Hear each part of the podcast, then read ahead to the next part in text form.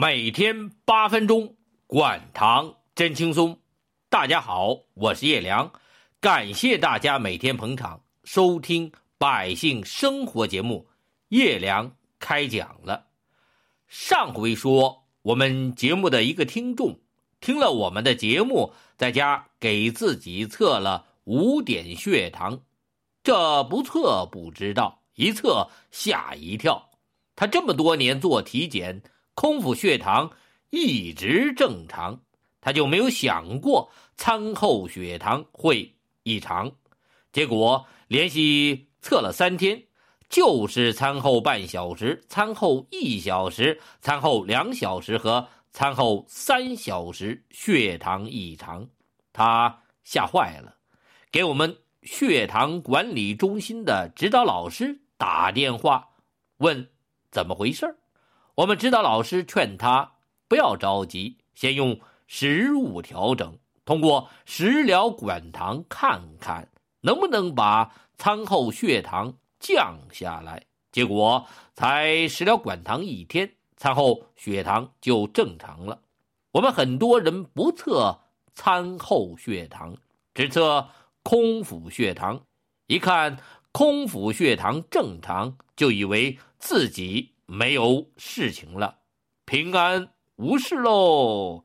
要我说呀，这还真不一定。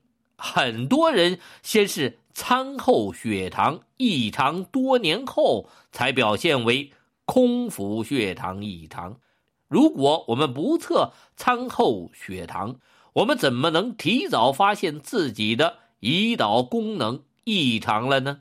当空腹血糖都高了。我们的胰岛功能已经开始衰竭了，衰竭了多少呢？至少衰竭了一半以上。这个时候，您再想通过食物调整、通过食疗来管理血糖，不是不行，但相对来说，的确有一些晚了。如果我们早早发现自己的餐后血糖有些异常，我们会做什么？我们就会改变自己的饮食习惯、生活习惯，提早预防糖尿病的发生，让胰岛功能衰竭的速度慢一点儿，再慢一点儿，够咱活到一百岁用的。我前面节目中提到的那两个餐后半小时、餐后一小时血糖有些偏高的年轻人。在我给他们做完血糖检测后，第一个反应就是不敢多喝饮料了。第二个反应呢，就是中午饭和晚饭的量减少一半。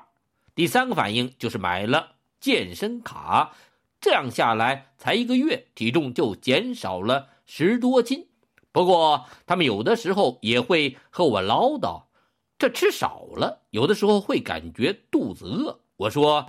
你们是不会吃，如果你们会吃，就不会那么感觉饿。那怎么吃才能让我们不感觉饿？特别是糖尿病人，如果拼命管住嘴，往往会选择饿自己，这样不是好的管理血糖的方法。因为只要我们感觉饿，就会引发我们体内产生各种升高血糖的激素。提高我们身体对胰岛素的抵抗性，饿自己不是治疗糖尿病或者降糖的方法，反而有可能引发酮体酸中毒，搞不好要出大事的。那应该怎么吃？我们大家可能有去过广东的，大家发现了没有？广东人吃的东西不少，但人不胖，为什么？如果我们桌子上放着一盘酸辣白菜、一盘红烧肉、一个西红柿汤、一碗饭，我们会怎么吃？北方人的吃法就是先把饭碗拿起来，把肉和菜就和着饭，先把饭吃完，然后把菜和肉的盘底子也倒到碗里面，加点饭吃干净，这个时候才喝汤，这叫溜缝。也就是把胃填着实了，这样才叫吃饱。这样吃饭的结果就是饭菜肉汤都可能顿顿吃得干干净净，这个喂饱肚圆。如果再加上点饮料和酒，这生活才叫个滋。这种吃法最后的结果就是胖，血脂高，血糖高。特别是您一吃完饭，总感觉想眯瞪一会儿，打个盹儿。这个时候说明您的血液粘稠度高了，大脑缺氧了，早晚您会得三高。广东人不这么吃，他怎么吃？